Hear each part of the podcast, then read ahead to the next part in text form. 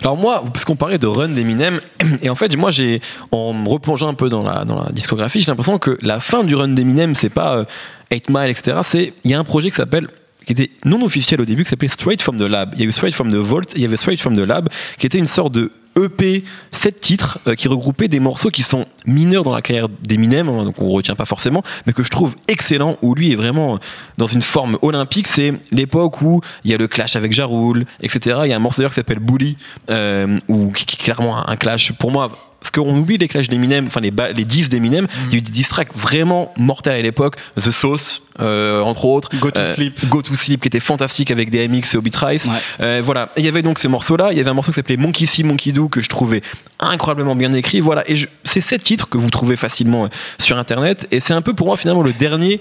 Bon, je mets Relapse de côté, que j'aime beaucoup, mais qui est vraiment un, pro- un projet différent où Eminem s'était réinventé. C'est le dernier projet du Eminem, de Eminem Show, en fait. Quelque Ouais. part, de cet Eminem qui commençait à, à devenir un peu mature, tout en ayant encore euh, un goût pour la farce et une technique irréprochable et une interprétation qui était vraiment enfin, naturelle. Donc, euh, je vous conseille de vous replonger ou de découvrir, si vous ne le connaissez pas, ce, ce EP non officiel qui, je crois, après était sorti officiellement euh, en catimini.